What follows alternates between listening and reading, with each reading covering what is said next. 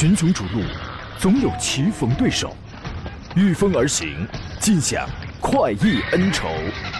享受人车合一的至臻境界，你首先需要选对最合适的宝马良驹。精彩汽车生活从这里开始。买车意见领袖，权威专家团队聚会团购买车，专业评测试驾，主持人杨洋为你客观权威解析。这里是购车联盟。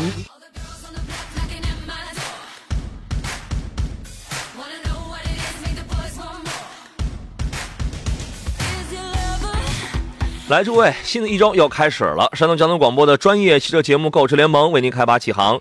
我是杨洋啊，在济南问候全山东的亲人朋友。昨天晚上赶回来的啊，昨天冬至我在临沂度过。杨洋看人团的第五十九期呢，在临沂举办。啊，本期呢，我们联合了上汽通用五菱、上汽通用五菱宝骏汽车，给这个临沂的三区九县的听众带去了购车实惠。关键是我们还一块吃了顿冬至的午饭。昨天呢，我打眼一看，现场到场了少则六七百人啊！真的，大家可能通过我微博呀，我的有有我微信没？这个朋友圈，可能大家有有的人个别人已经看到了，对吧？我们提前啊，因为人数比较多，我们提前把那个自助餐改成了桌餐。大家，我觉得吃什么不重要，当然吃的也很好啊，吃什么不重要，那种。氛围那种情感很重要，其乐融融啊！吃着午饭，现场购车。临临沂的这个听众呢，超级多。我跟诸位先来一个汇报，而且超级热情，就是总能带给我特别特别多的温暖。感谢诸位啊！我大概是昨天傍晚啊，这个往回赶的时候呢，恰逢大雾，能见度呢差不多在莱芜啊，就是还没到济南那一段上，能见度估计也就二十米。昨天晚上终于是赶回了济南，特别感谢临沂呃有那么多那么多热情的这个听众。时隔多年之后呢，我们再回再次相见，再回临沂再次相见，彼此安好。岁月有年轮，但记忆永无痕，还是当年那些状态，我觉得特别好。我没问，我到最后呢，我都没问，因为我说实话，我不太关心那个，我没问昨天到最后具体有多少人买了车，但是工作人员昨天晚上他跟我说，预计四五百台左右不是问题。OK。呃，我想说的是，我不重数字啊，这个跟我没什么关系。但是呢，我觉得有那么多人是满意的，我们一起过节了，这就好，这就好。呃，当然要特别感谢上汽通用五菱宝骏汽车，也拿出了相当的诚意，奉献给了山东临沂的听众啊，谢谢。今年的这个汽车团购呢，我们就用这一场来画一个句号吧。大家忙活一年了啊，明年呢，我还会继续，并且呢，会融入新的元素，各位敬请期待。说到这个天气呢，今天很多地方还是大雾，是吧？这个各位开车的话，一定要用好这个前后的雾灯，借助导航啊，尤其你你如果在高速上的话，一定你得用导航啊。这个市区当中也可以视情况。勤按一下喇叭，最重要的是要控制车速，加大车距。能见度非常低的情况下，过分的这个。不适合的超车并线，还有这个加塞，非明智之举。希望各位都可以安全啊！今天节目呢遇到了挑车买车的问题，欢迎各位通过两路直播热线跟我来交流。直播号码是零五三幺八二九二六零六零或八二九二七零七零。另外，你也可以给我发微信，关注微信公众账号，一个是山东交通广播，一个叫杨洋侃车，两个都是公众号。在公众号里面搜索小写的拼音全拼杨洋侃车，你就可以找到了。目前节目通过山东交通广播的微信公众平台在进行音频与视频的同步直播，各位你可以收听，你可以收看。我的新浪微博叫做山东交广杨洋。侃车，今天呢和我共同研究诸位买车问题的是来自济南天天拍车的专家石占平石老师，你好，腿哥。哎，杨好，各位车友好。这冬至的腰子馅的饺子你吃了不少吧？嗯，最近换口味了啊。换口味了啊！你看，向来就是这么爱惜自己的身体。最近爱好什么馅儿的？面馅的。面馅的啊！你们家这个生活水准。可不可是不怎么样了，你知道吗？我们都一年过得比一年好。你看我去年荞麦皮的，今年好容易我都吃上白菜的了。我跟你讲啊，这个快过年了，大家要吃点好的啊，要这个身心愉悦。给各位留出酝酿提问的时间，我们先说几个新车。在上节目之前呢，我刚看了有有一个新闻，吉利旗下的那个 iCan 啊，银河限量版刚刚公布了它的这个指导价，十三万，就是幺三二零二零元，十三万两千零二十。这个价格呢，我要跟各位说了一下。我们之前呢，呃，也有听众请我预测过这个车的价格。我说 BMA 这个平台嘛，出来有啊，比如说缤越啊等等这样的一些小型车，都是都是很畅销。那个价格你可以参考缤越啊，这个这个这个稍微高一点，或者在这个左右，十三万两千零二十这个价格，这是一个上限，这是个限量版，这是个上限，有上限，那么你就可以知道了。它的下限大概会在多少钱？你你也有可能会能这个猜出来。我觉得之前网络上传出要卖十三万九千八，现在也是打破了那个属于是不实信息，因为它全球限量两千零二十台，而且那个时候在广州车展上发布的嘛，十五分钟就被抢订一空了。啊，元旦元旦开始他们就可以交付了啊，陆续交付了。这个车我觉得真的是它颠覆了以往吉利旗下任何一款车，从造型不一样，内饰设计不一样，你顶多你能找出那个动力系统可能会有些渊源来，比如 1.5T 的这个动力加一个 T 七速的湿式双离合加一个48伏的一个一个轻混系统，还有 L2 L2 级别的智能安全驾驶，这些现在是都在用，但是整个的外观。没有雷同的内饰，没有雷同的啊。这个车其实并不是很大，包括它的轴距也也就在两米六八左右啊。呃，你觉得这个车呃这个两米六四左右的这么一个轴距，你觉得这个车年轻人在选择上有哪些可能会打动他？您看过这个车吗？嗯，我觉得还是就是你刚才说的这个外观内饰的一些风格方面啊，确实还是比较有有个性的啊。很独特是吧？对对，嗯，比较特别，嗯。包括这个定价十三万两千的这么一个售价，这是它价格的上限。而这个车紧凑级 SUV 它出来之后，其实它要面临的对手是 CHR、奕泽、探戈、XRV 这样的一些车。那么这样的车的顶配车是在多少？十七万，对吧？不算终端市场优惠的话，它是在十七万。那么所以说从价格方面本身它就有很有优势了。再加上我刚才说的就是这套动力，这个动力它可不是。就是第一次用啊，我觉得这套动力无论在节能还是在开起来的时候，感觉你会非常好。另外，这个车呢，我相信买它的年轻人最关心的应该是很独特、很个性、很自由发挥的这种自由创作的这种。设计风格，然后再加上那些内饰，包括这个七种车身、七种车身颜色，内饰方面的这些个呃用料，包括这个布局，我觉得确实焕然一新。有兴趣可以去看一下。呃，感应科技方面呢，感应式门把手、感应式迎宾灯、感应式氛围灯，这一这也都有。L 二级别的那些防碰撞、主动刹车，这全都有啊。这个我就不说了。呃，另外呢，也是前麦弗逊后多连杆的这个独立后悬架，三十五米的制动距离。一百到零三十五米的制动距离，这个是一个很出色的成绩啊！这个是和这个这个是一个很出色的。一点五 T 那个是三百牛米，一百四十千瓦，七点九秒破百，这么一个小型车，我认为可以了，可以玩了啊！最贵的才卖十三万，邵老师你不考虑一下，上我这来交个定金吧？啊，这个小车真是我觉得是比较好玩的一款车啊！我很期待啊！这个外观的这种设计风格，其实还有一点点复古的味道，是吧？这种情况啊。哎，实际上整个内饰来看的话，还是比较那种偏年轻、偏运动啊，突出科技感的啊，是这样啊。你能从这个车的颜值、内外的颜值上找到吉利其他车型的影子吗？找不到。对对，确实感觉这整个车系里面非常另类的啊，非常有特点的一款车。嗯，明年一季度这个车就要上市了。到那个时候呢，它旗下的中低配的车型价格也会陆续去这个公布啊。石老师可以定一个，定一个之后把这个我把那个定金这个订单我改成我的名字啊。这个 宝马官方呢，因为我挺喜欢这个的，宝马官方呢，呃，最近发一个消息，它的 i 三呢将可能会在二零二四年停产。这个车我是好多年前我在上海，我在上海开的，这个小车呢就是碳纤维的那个底盘，让这个车确实具备车虽小碳纤维底盘，然后那个呃这个双开门的那个对开门的那个车身的设计。然后提速真的很快，你知道吗？唯一美中不足也不算美中不足吧，因为它作为一个玩具嘛，就是你在收电门的时候，这个车会它那个制动能量回收特别的灵敏，你知道吗？一下那个速度一下它就会降得特别厉害，会让你觉得啊有一些顿啊，有一些这个紧急往回收。当然这也也是它好玩的一个方面。呃，这个车的一个明显的短板可能还是续航里程啊，确实比较比较近，两这个也是两呃非常受限。正常是两百，也就两百左右。因为他呃，我前我前段时间我到上海跑马拉松的时候啊，然后他当时他发了一个，大概是能跑多少？能跑四百多的吧？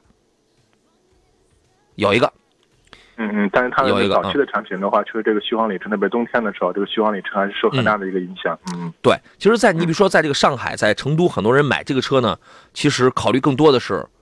它很好开，很有乐趣，它是一个玩具，所以说这个也是一个有钱人的玩具，你知道啊？然后呢，为什么二零二四年可能会停产呢？呃，包括 i 八，i 八呢，原来也有一个说法是二零二零年四月份要这个停产，因为今年的一到十一月份呢，i 三在全球的销量是大概是破了这个三万台。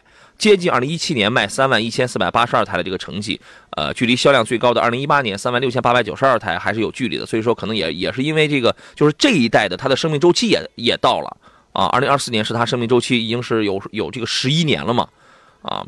然后因为二零一三年推出来的话，现在这代 i 三已经卖了有六年时间，嗯，然后你再你再到二零二四年你一算，好家伙，十一年了，那这代产品的周期这也也差不多了啊。OK。呃，这是我们节目一开始跟诸位来说的这么几个新车子啊。机车男孩说：“欢迎杨老师吃鸡归来啊！” 确实是吃鸡归来。你们听这嗓子现在都成这样了，你知道吗？哦，还有一位呃，这是手机你后边了，你的名字显示不全。他说昨天看到杨洋了，太帅了。哼，试问谁不知道这一点啊？这个这是在我们昨天活动现场，你是吃饭了，你还是买车了啊？这个来说说这个大家的问题，遇到了挑车买车问题，欢迎跟我们来探讨啊。呃，一位朋友问，请问途岳跟探岳该怎么来选？这两个其实还差着辈儿呢，对吧？你看价钱，你就你就能看出来，探岳多贵啊。探探岳跟途观 L 这个俩是一个是一是一个级别的，这个这个看预算嘛。石老师，如果掏十五六万的话，呃，掏十五吧，你说买途岳还是买探岳？嗯，两款这确实刚才说了，其实在级别上是有点有点这种差异啊。嗯。这个探岳的，严格说的话，它属于一个中小型的啊。好，咱们待会儿说。呃，回到节目当中，那个石老师，您给说说这俩车差辈儿的那个那个那个那个问题。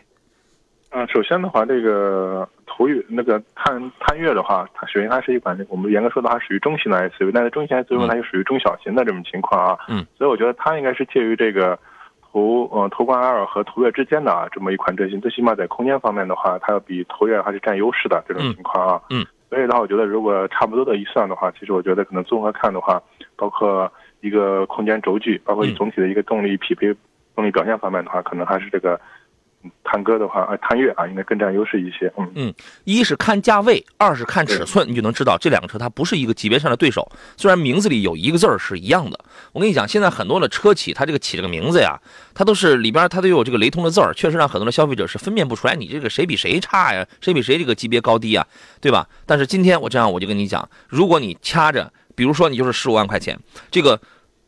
呃，这个这个谁途岳呀？途因为动力小排量的 1.4T，大家这个都是一样的啊。但是你要买途岳的话，你把这个预算压在十五以里，压在十五以里啊。你十二万、十三万、十四万，你怎么着你都成。但是如果你十五万往上走的话，十五、十六往上走的话，那么你可以买到一个探岳的一个低配。探岳跟途观 L 是同一平台的，但是定位比这个这个这个这个这个这个什么档次档次啊，比途观 L 要略低一点啊。所以说这两边要看你的预算，你拿着你你拿着钱去花，那那就可以了啊。向阳说：“杨老师，现在二十万左右买途观 L 合适吗？合适。现在途观 L 你花你用不了花二十万。人说今天分你广告什么口号？我不告诉你，还因为还没到点儿。所以今天我们改口号了啊！你们你们你们不要因不要打扰我做节目啊！今天你们这个这个这个这个这个要是提前发的话，因为你们也发不对啊。男孩说：我个人感觉啊，我个人感觉吉利 icon 不就是一个打着三折的路虎极光吗？” 你这个人感觉，这这，你这个人感觉挺欠揍，就是挺难听，你知道吗？但是最起码也挺高兴有有一点啊，这影子好像类似啊，真的。但是你不感觉它是一个打了三折的路虎卫士吗？你不觉得它更像卫士吗？是吧？就是非常小那种啊。雪域之光说：“呃，主持人好，杨老师好，麻烦点评一下理想 ONE。理想 ONE 这个车我还没有开过，它是一个增程式的这么一个。”呃，它是一点二 T 一个涡轮增压发动机，加加加一套前后桥，它的那个那个都有个电机，续航能跑多少来着？反正提速挺快，大概六秒多。这个车我到现在我都没见过，这个属于也是属于一个造车新势力。它主要是大，你知道吗？五米一吧，可能是五米一，五至少是五米零几那么一个尺寸。哎呀，你说这个这个这个这个要买这样的，要冒险买这样的东西吗？还是说你去换点更主流的这个呃这个电动汽车品牌？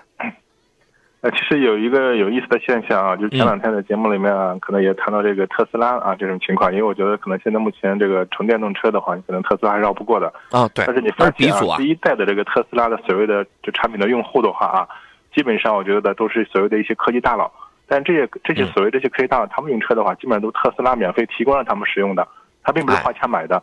就是 就是我先用你，我先去带动一下别人，是吧？就是广告效应。这种新能源或者我们是一些新势力的话，我觉得这种大家作为普通消费者，大家还是谨慎购买，是吧？还是要有一些人叫他们先去尝试一下，然后我们再决定买不买的问题。嗯，因为呢，我也我也没有研究一下这个理想 ONE 背后的这个财力啊，这个实力啊，到底是这个怎么样的？你万一他哪一天这这个要是没了，你这个也挺那个什么东西。但是，一般主流大品牌，这个是它它是没有问题。如果你现在你这个考虑，我第一我就喜欢要大一点的，第二呢，那种科技感什么非常强的，也也有六座了，也有七座了。另外，它是增程式的这个动力，增程式的动力它有一个好处是什么呢？就是可以跑得更远。它用一个一点二 T 的，其实它的在燃油机这块的技术用的并不并不行，无非就是前后桥都给你加电机，燃油机还用一个一点二 T 的一个三缸发动机，你知道吗？而且它这个发动机不主要不是用来驱动车呢，它这个小小发动机是来给电是来充电的。官方说它的续航能能在七百公里，但是你别忘了，这个车也车也大呀，这个车也大呀，能肯定跑不到这个数。你也再研究一下，是吧？你是花钱买这个呢，还是去买点更主流的？呃，加油说，老师能评价一下领克零一的四驱和锐际吗？啊，福特刚上了个锐际啊，这个锐际就是 Kuga，锐际就是新款的翼虎。海外版的翼虎，还有荣威的 R R X 五 Max 和 H S 二零 T 四驱版该怎么来选？这两个风格是不一样，这两个风格是不一样的啊啊，开起来的感受是不一样。这俩车我建议你去一开，一开你就知道。H S 两两两零 T 开起来很爽，噪音大。R X 五的 Max 呢，这个车的科技感更强。什么叫科技感？我我给你举个例子。那个 AI Pilot 的那个那个智能驾驶，两块大屏幕嘛，那个那个智能驾驶它是有 AI 实景影像的，大屏右边大屏幕上有实景，中央炮筒仪表上也有实景，还有 L2 级别的安全驾驶方面，RX5 Max 比 HS 至少晚出来两年时间，你觉得这两年时间在智能化，你说你知道能差多少吗？HS 是一款开起来感受很爽的车。RX5 Max 是一款科技、智能、功能更强的车。OK，领克零一的四驱和锐际，哈，福特现在家里好卖的车，你能数出有两台吗？锐界算一个，锐际，施老师，您给他评判，你给预判一下，他会他会怎么样？我刚才延续刚你说那个话题，现在福特家家里的可能卖了两卖这两款车，一个是这个我们说的这个呃锐界是吧？嗯。另外一款就是那个。嗯，应该是福瑞斯，福瑞斯还凑合吧，是不是？相对来说，就它整个便宜价价格里面，就是还凑合吧。啊，对，其他的我觉得都白搭了。这次出这个锐际，其实它就是那个酷嘎，就是海外版的那个酷嘎嘛。嗯嗯，对吗？这个车您怎么看？评价一下。所以我觉得这这两款车，就是目前综合市场表现来看的话，我还建议你看看领克零一吧啊，因为这款车其实我觉得整体的这个市场表现啊，方方面面的，我觉得大家还是比较普遍认可的。那说这个锐际这款车的话，呃，很新的一款车啊，这种情况的一块，包括后期的市场表现，现在我们还没法去准确的评价它这种情况啊。呃，我跟诸位说一个我的观点，这个实车我没有见过，但是呢，它上市的资料我已经研究过了，这个车没有给没有带给我一一任何的亮点，就是没有没有让我眼前一亮的东西，没有，它没有创新，它没有创新，啊，所以说这个车呢，你要买可以。很快它的价格就得就得跳水，如果它要是不跳水的话，它没法卖。十，它是十八万九千八到二十一万八千八，请问在这个价位，你说我是两点零 T 的，你是第一，你说我是四驱的，这个价位很多的车型，很多合资品牌优惠完了之后，在这个价位，包括你说那个领克零一哦，优惠完了之后都不到这个价格啊。人你说我是两两点零 T 的，OK，你在这个价格，你如果你不愿意去买那些两点五升的那些合资品牌，两点五升的两点零 T 了，可能配四驱的。你十八万九千八，你不一定能买得到，但是两点零 T 的，什么胜达两点零 T 配八 AT 的，领克零一，就是这样的一些更主流品牌的卖的更好的车，你绝对是能买得到。从各方面去讲，它不是最强的。我我觉得你要买可以，马上它就会降价，请注意啊。青宇说：“杨哥，十万左右的国产 SUV 有推荐吗？我朋友我朋友看好了比亚迪宋这个车怎么样？还有其他更好的推荐吗？比亚迪宋说实话还是可以的。”呃，销量上现在一个是我我记得我看过是应该是上个月吧，呃，SUV 销量排行上宋排名又往前挪了挪，宋宋 GM 这都是比亚迪家里现在卖的非常好的车，啊，这个车看好了可以，反正 1.5T 的这个小动力是吧？去看一看，车身尺寸不是很大，呃，它身边反正从整个的品牌力上去讲的话，长安跟吉利在这个价位的品牌力也是非常强，非常强，啊，这个你可以去比较一下，但是这个车我觉得你看好你可以买。嗯，美博空调说杨仔好，能否能否点评下新上市的大众迈腾？大众迈腾这个没有任何亮点啊！我在广州车展上我见它的时候，其实它无非就是第一出了一个新款的一个 GTE，这个新款迈腾的变化就是把那个中网，把外形这方面做了一些变化，内饰微调，动力什么还是老一套，GTE 版本，插电混，在但但但但这个东西在帕萨特呢早就有了，帕萨特比它得早了一年。你新款的迈腾出来的时候，帕萨特现在都优惠四万加了。嗯，食之无味，太晚了，我觉得啊，邵老师你也怎么看？啊，其实新款迈的还有一个变化啊，就是我们说尾标是吧？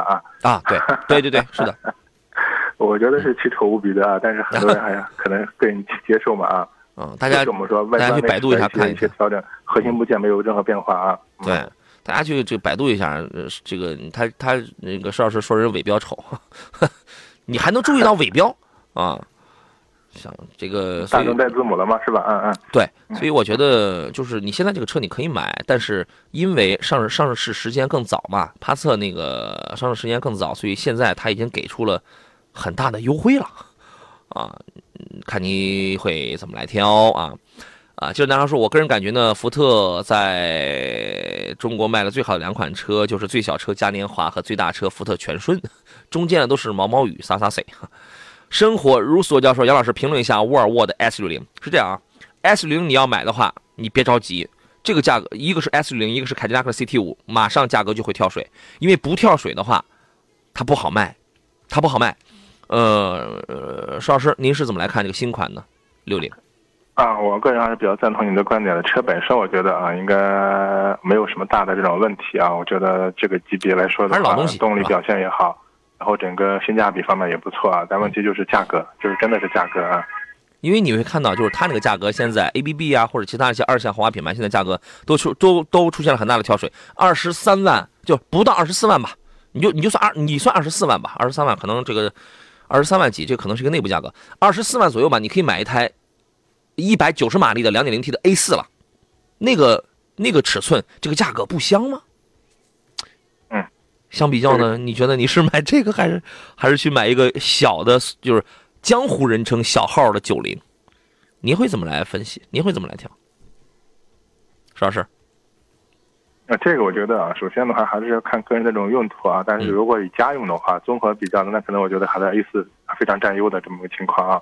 我我觉得包括沃尔沃的这些车型吧啊，包括我觉得还是、是，呃以前沃尔沃我觉得看应该是我们说就二线豪华品牌的，我觉得基本上是算是领军的这么一个品牌。但现在发现二号豪华品牌里面，它可能也是下降的速度也挺快，对这种情况啊，呃，所以诸位所以的话，我觉得嗯像 S 六零这款车的话，我觉得它如果可能还要还要抢占市场我的分杯羹的话，可能价格我觉得真的得跳，得要它得跳水啊我觉得可能得二十以内。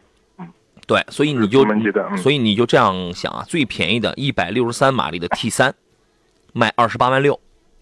如果这个价格它那个不动的话，我花二十四万，我就可以买到一台一百九十马力的两点零 T 的 A 四进取，中间差了多少？差了四万六。不，这个这个差距还是蛮大的哟。然后呢，你如果想买到一台一百九十马力的两点零 T 的沃尔沃的标配的 T 四的话，你现在需要花三十万。三十万，那你不得买个逆这个顶配的那个什么什么东西了，你知道吗？啊，现在刚上的宝马的二零二二零款的三二五首发版，现在是正常市场优惠已经到了三万多了，不香吗？那么如果你如果你很喜欢开车，你想买到一台两百五十匹的两点零 T 的 T 五的 as 零的 T 五的话，这个价格请问三十七万，五系 A 六不香吗？所以说它的价格不合理嗯之前老款的，也就是上上一代的话，就是那个 S 六零的话，嗯可能入门级的价格确实是二十万以内了，是吧？啊，对啊这么一个情况。所以我觉得这个新款十，七还是十八万左右是吧？对对，所以新款的话，你虽然可能是一些新的技术啊，或者一些更新的一块，但是你这个价格，我觉得确实啊，嗯对，为什么会定这么高？也方便以后降价。所以说，诸位，嗯，呃，我这样我跟你一对比，我这样跟你一讲这个价格呀，我觉得你应当心里应当有点数。当然，不缺钱的朋友，你可以就是你为了尝鲜，你就为了尝鲜，那你可以啊。呃，不然的话呢，你现在买，我觉得并不合适。你琢磨琢磨啊。呃，同爱岛说，杨老师评价一下路虎的极光和奔驰的 GLB 吧，谢谢哈。奔驰 GLB 谁傻谁买，我跟你讲，我就这样，我就这样讲，杨杨老师就是这么脍炙人口。这个去到杨洋侃车的微信公众号上去搜我，前段时间我发了有一篇分析文章，你花一你花三十一万起买了一台一点三 T 的奔驰 GLB，等于你花九万买到的雷诺克雷宾的一样的动力、一样的发动机跟变速箱。群雄逐鹿，总有棋逢对手，御风而行，尽享快意恩仇。享受人车合一的至臻境界，你首先需要选对最合适的宝马良驹。精彩汽车生活从这里开始。买车意见领袖，权威专家团队聚会团购买车，专业评测试驾，主持人杨洋为你客观权威解析。这里是购车联盟。说，我们继续回到星期一为您直播的山东交通广播购车联盟的节目当中，我是杨洋。这档节目呢，周一到周四是来解决这个挑车买车的问题，星期五解决的是汽车投诉维权，都是我，我是杨洋啊。这个直播间热线呢是零五三幺八二九二六零六零或八二九二七零七零。另外，你可以给我发微信、发微博、发 QQ、发什么东西，视频直播我全部我都在线的。呃，微信公众账号一个是山东交通广播，目前节目通过菜单栏有功能啊，我们在进行音频与视频的这个同步直播，通过有网络就可以看可以听。另外呢，通过杨洋侃车的微信公众号，你也可以。给我留言啊！刚才这位 这个童爱岛啊，他问的路虎的极光跟奔驰的 GLB，我觉得你得研究一下呀。你已经在杨洋侃车的这个微信公众号上了，我也发过评测了，好好研究一下 GLB 这个车。我们那天我节目上，我我我把这个车拆开，我说哪值多少钱，哪值多少钱，拼起来大概能值多少钱？顶多也就二十万出头，顶多二十万。而且这这二十万还是在什么呢？还是在这个品牌奔驰这个品牌，我给他算了十万的这个前提下。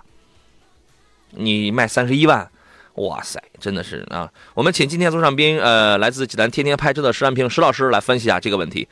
极光呢，现在我觉得就也是没大有人买了啊，过了那阵疯了啊。呃，奔驰的 GLB 啊，这辆车您您是怎么来看的？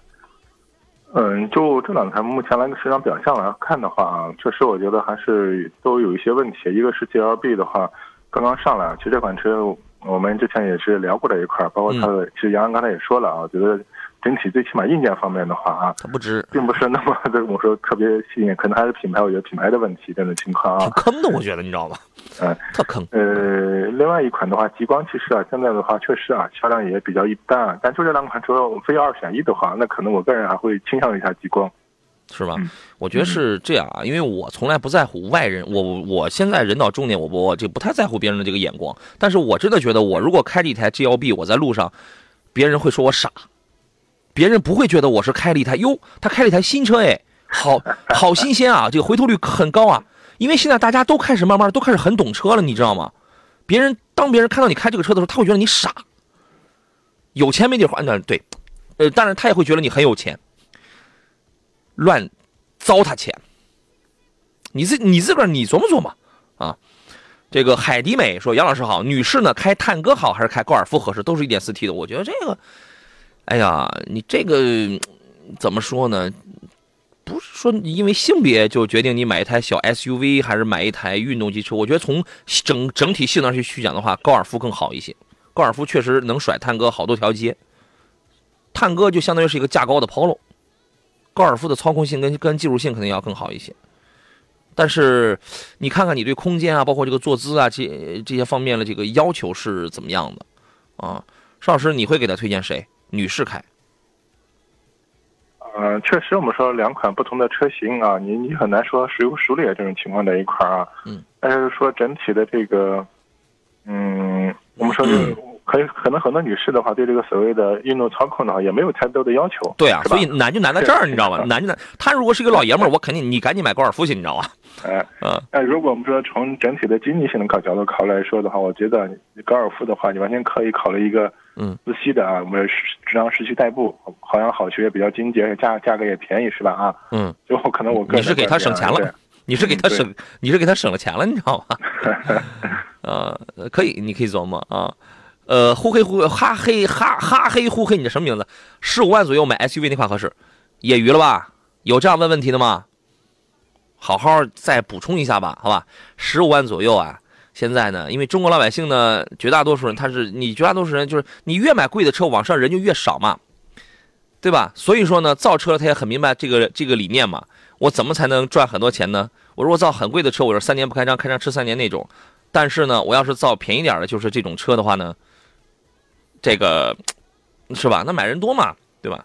所以说呢，你会发现十万、十五万、二十万车太多了，十五万的 SUV 真的好多啊。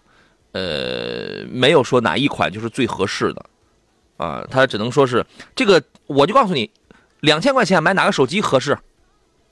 你是不是也得给我你你这也你也得给我整出一堆来？就是就是这么就是这么个事儿，你再琢磨琢磨。那么同爱岛他又补充了，他说杨老师三十多万媳妇儿开，什么有什么好的推荐？感谢年前想入手，想清楚了，极光跟 GLB 不能买啊！你有你这是有钱没地儿花上了是吧？呃，给他推荐几个吧，看看上去像是要买 SUV 的样子啊，三十多万，嗯。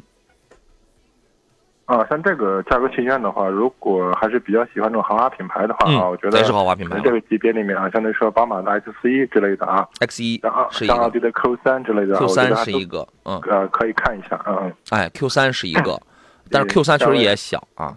另另外呢，这这个是 SUV，呃，凯迪拉克的叉 T 四这个也还可以吧，呃，反正也是小一点哈，也是可以啊。啊，另外的话，像这个英菲的啊。啊，雷哎，雷克萨斯啊，雷克萨斯，嗯，N X 啊，啊，对，N X，反正这些呢，就是在这个价位的豪华品牌，说实话都很小，合资品牌都很大，豪华品牌都很小啊，因为这个价格对豪华品牌来说，它就是个入门的价格，入门你想买多大，是吧？这个人家也琢磨呀，你花这个钱来买我豪华品牌的，往往那就是要个牌子那就可以了啊。然后呢，但是轿车的话，呃，即便是媳妇儿开的话，你也能买到一些东西啦，比如。宝马的三系媳妇开，这也是 OK 的，对吧？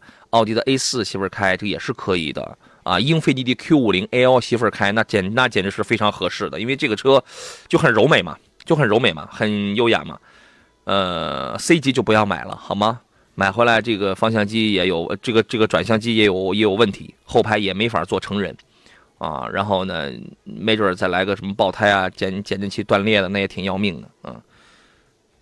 都是豪华品牌，刚才说的，琢磨琢磨，啊，来给，呃，石老师来一道送命题。格局说：胖杨好啊，周佳老师好，杨洋你开什么车？我跟你说了多少多少多少年了，我开一台百万级豪车，嗯，BRT 嘛是吧？我问一下，五十铃 MAX 和福特拓路者怎么选？柴油还是汽油版啊？像是这这样高精尖的问题，非石老师不能质疑。嗯，石老师天天开着车。是不是下工地？我跟你讲，来吧。呃，我不知道这位朋友为什么会看看中这两款车。特殊用途。特殊用途啊，肯定的吧？因为它车个头比较大，价格相对说呃比较风格比较硬，性价比 比较比较高嘛。嗯。那我估摸着它可能就是得跑一些烂路之类的。嗯。啊，严格说这两款车的话，目前可能说首先销量的话都是非常非常低的这种情况啊。嗯。这一块啊。特种车辆。你你你挑一个吧，反正五十铃的这个皮卡呀，这个这个这个技术，我觉得还是过硬一些的。这但是但是这辆车细节我并不是很明白啊，所以靠您了。啊，相对来说的话，可能我个人会倾向这个五十铃这款，就莫威侠是吧？这款车型啊，因为我其实我早期参加工作，他早年他工作刚才入职入职的时候啊，就是卖五十铃车的啊。哦。后来因为这个车卖不下去了，是吧？呃，可能在那时候可能有一款那个叫，它的那个叫 SUV 啊，就是在皮卡升级的那款叫应该叫开拓者。我不知道有朋友还有没有有有没有印象啊？有类似的那款车啊。我们特喜欢听你过去的那那些个没没羞没臊的故事，你知道吗？呃，最起码我觉得五十铃有几个优势啊，一个是它的整体的这个发动机，包括我们的变速箱这方面动力方面还是不错的啊，特别是它的柴油机这一块嗯，我觉得一直还是非常做的不错的这种情况啊。然后后期，但是可能这款车，我觉得，呃，整体的我们说的话，我们说就是一个做工材料，包括一细节方面的话，我觉得只能一般，对一一般这种情况啊。所以就这两款车比较的话，可能我个人会倾向一下这个五十铃这款车，嗯，是吧？行，嗯，哎呀，这个抽空您再多给我们讲讲您曾经的那些个故事，我觉得特想听。韩阳办公说：“杨哥你好，给我介绍一下。”哎，呃，阿杰说：“杨洋砍车公众号是啥？”我都说了八百年了，微信公众号。第一个羊就叫杨洋砍车，但是你那发那四个字吧错了仨。第一个羊是木字旁，第二个羊是提手旁，单人旁砍大山的砍。公众号里面直接搜索小写的拼音全拼杨洋砍车就可以了啊。这个刚才是谁问一个事儿？海洋办公说给我介绍一下帕萨特三三零豪华型这个车怎么样？车没问题，二十二万九能下手吗？优现在优惠力度大不大？在青岛这边，我觉得你二十二万九，因为那个车指导价是二十三万多了，那个是吧？三三零豪华嘛，你那个车才优惠八千块钱吗？车车没问题，但我觉得你这个价格是不是挺保守的呀？邵老师觉得呢？帕萨特现在这那个车才优惠八千块钱。嗯，这个确实每个地方的这个贵了，可能不太一样。他卖的贵了，你们那个经销商卖你卖的贵了。这个车我我印象当中是优惠几万呢。换家店试试，换家店再谈一谈啊。唯一存在说你好杨洋，我咨询一下，加油口标的是九十二号或以上汽油，我加九十五号可以吗？可以啊。我你加一百号都可以啊，有一百号吗？我经常，哦，他说的是二十二万九上路，你让你说明白吧？你告诉我裸车的价格，我不管你上路，因为我也不知道你保险你什么那些东西花了多少钱。你告诉我你裸车的价格，因为这个车现在优惠应该三万多吧，正就是三三四万左右的样子，好像是。就是你普通去买车的话，他说我经常加油的加油站呢，九二跟九五的差三毛钱。朋友说九五号的油和高度九式的喝的少劲儿大，他不见得喝的少。它其实也不代表什么多干净啊，怎么怎么样，它只是一个辛烷值不一样，抗爆性、辛烷值不一样啊。但是你愿意加九五的也可以啊，它就差这个三毛，这个也没问题啊，可以用啊。平安师傅说养好，腿哥好，侄子呢刚入职，想买一个落地价十万左右的 SUV，一个是缤智，缤智啊，缤智你要能落地十万，那配置得成什么样了？哈弗的 H 六或者别的跑工地用，给推荐一下，那就买个 H 六吧。你觉得呢？最起码个头大是吧？嗯对，那你就买 H 六就好了。文刀月鸟说，刚刚那个买 GLB，人家出三十多万了，Q 五、叉 T 五、QS 五零都行吧？你那可得三十多。你 Q 他是这样啊，他一开始呢，他看的是什么来着？他那个问题我您过了。GLB 和极光啊。啊，对啊。嗯。你要是因为他刚才说嘛，说三十万冒点头是可以的嘛？那你那个 Q 五，他就。那你得多一点啊，就是说你要是能再添，你比如说三十五六万什么那样的话，那那你的选择余地可能那就更多了，那就更多了嘛。这个钱几万块钱也是钱啊，你不是添着添着这不就上去了吗？是吧？所以说在临沂吃饱了吗，杨哥啊，挺好，吃的挺好，反正把嗓子给吃哑了，你知道吗？好了，回到节目当中来。呃，每天呢，我我我的这档节目呢，我们的大概会有三千多条的这个微信留言吧，啊，然后呢，再加上大家一用这个语音一开始喊红包呢，我就看到这个大家的这些个正常问问题的留言，基本就都被淹没掉了啊。所以说，一般到了十一点四十五之后，我你再想让我从这个微信平台当中去找出你的这个文字，那就是难上加难。懂吧？所以有问题，大家一定要这个提前问，不是说你发了信息我没有看得到，是因为条件不允许我看得到。隐约记得刚才有朋友发了个微信，大概问到的是五十万左右啊，大概问的是五十万左右的这个七座的呃那个那个那个什么那个 SUV。我记得上礼拜我好像在节目临近结束的时候吧，我好像给您说过一嘴，呃，在这个价位选择的余地其实也并不是特别多，有畅销的，也有也有这个不是不是很畅销的。但是从畅销的这个品牌上去讲的话，其实也就那么几个，你可以考虑一下，比如说是。我不知道你具体你要添多少钱啊？途乐呢，现在肯定是可能还是要加价的嘛，对吧？你嗯，这个你反正这个是一个选项，这这个它是一个选项。普拉多这个也是一个选项。我重点推荐了英菲尼迪的 QX60 的 Hybrid 那款车，你用不了呃不呃啊对，它是它是五十万，对，那个车差不多四四十来万起。那个车呢是一个六七座车型。呃，我原来我给他开玩笑，我说那个是个老头乐，因为我在高速上。这个车超不了车，两点五 T 的这个机械增压开起来相当平顺，相当舒服，超车相当费劲，它超不了车，你知道吧？哎呀，但是它很舒服，电动踏板、电动尾门、电动第三排座椅，太舒服了。家里有二胎的话，这个而且关键很节能，这个很节能。然后那个我们之前有一位车友，他大概是从哪儿开到杭州来着？一千一千二还是一千五百公里？一箱油啊，跑过去的，那这挺省油的嘛。啊，其他的你那个预你这个五十万的预算可能就不一定行了啊。呃，邵老师在这个价位，您还有什么其他你愿意推荐的吗？嗯，确实这个价格区间的话，如果选这种大的啊，这种 SUV 空间大 SUV 的七座的，确实我觉得就你说那几款吧啊，相对是还主流一些的，主流一点对，主流一点的。其他的当然还有你你这个比如说像是帕杰罗呀、探险者、福乐 Explorer 那个探险者呀等等那样的，但是说实话它并不主流了。对吧？它已经不主流，不主流就就不值得我推荐了啊！红系环评说养好媳妇儿市区开，长期不换车了，裸车十三万左右，主动安全尽量丰富点的合资车，麻烦推荐一下。对不起，十三万左右你能你买不到？我想想啊，十三万左右合资车的主动安全配置丰富的没大有吧？十三万日系你买的都是标配啊，中低配，没有主动安全配置。然后韩系车，韩系的高，你像高配的傲跑，起亚的那个傲跑，这个上面有，但是车挺小的啊。呃，这个价位你要想还带很丰富的 L 二级别的安全驾驶的合资车的话，只有韩系车。国产车这个配置比他们全都丰富。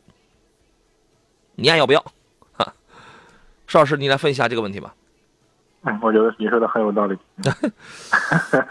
就是真的，我觉得要主动、安全、丰富的，一定得买国产车，这个价位，你同意吗？因为很多老百姓，很那个很多老百姓会觉得，他担心国产车品质不行、面子不行，啊，你怎么看这个问题啊？啊，其实这个我们觉得还是过去大家有这种担心可以理解啊，但是这两年我们其实节目经常说了啊，如果说我们说。预算在十万左右，我觉得甚至我们说十五万以下的话，其实我们很多这种自主品牌的车型的话啊，方方面面，就当然包括你说的这种安主动安全配置方面啊，确实它应该还是要比同价位的这种合资品牌要高很多。这种情况啊，真的是这样的。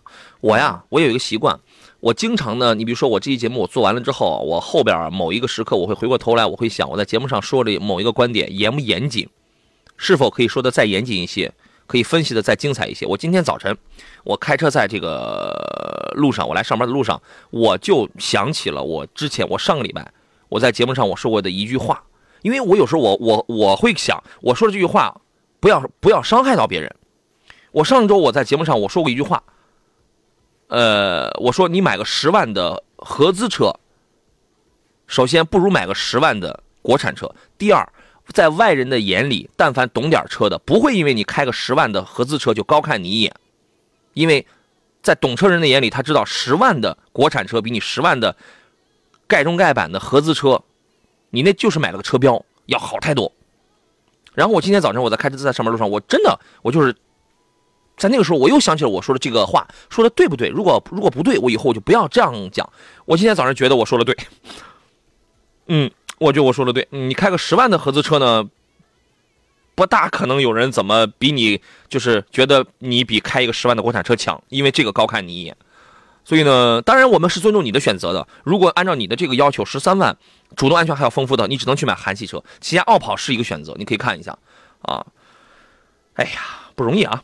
泰山阅读，山东交通广播推出微信公众号“泰泰山阅读”正式上线了。这是致力于亲子伴读的有声书。呃，在微信公众号里面呢，你可以搜索“泰山阅读”，让孩子轻松学知识，快乐听世界。来，我的孙萌说：“洋洋，你当时这句话让我想了好几天。当然，有的话他他不一定对，他就不一定对啊。但是他确实是观是一是一种观点吧？啊，呃，环台的朋友说塞纳怎么样？哎，塞纳这个车明年就要国产了。”我上周节目当中跟大家也那个说到过了，对吧？它马上就要国产了，国产之后价格肯定很便宜。这个车现在在市场的表现是怎么样？还需要再去加价什么的吗？嗯，确实现在还是还是加价状态。嗯，还得加价呀！好家伙，对，这个车你觉得哎适不适合做一个家庭一个保姆车什么之类的？啊，它基本上定位就是这样这种情况在一块是吧？我觉得可能大家还是以这种家用的，比较空间比较大的这种 MPV 是吧？啊，嗯嗯，还是可以可以考虑啊，但商用也没问题啊。对，呃，机智男孩说这个除夕最后一期节目，什么车都不不，除夕我回家了，好吧？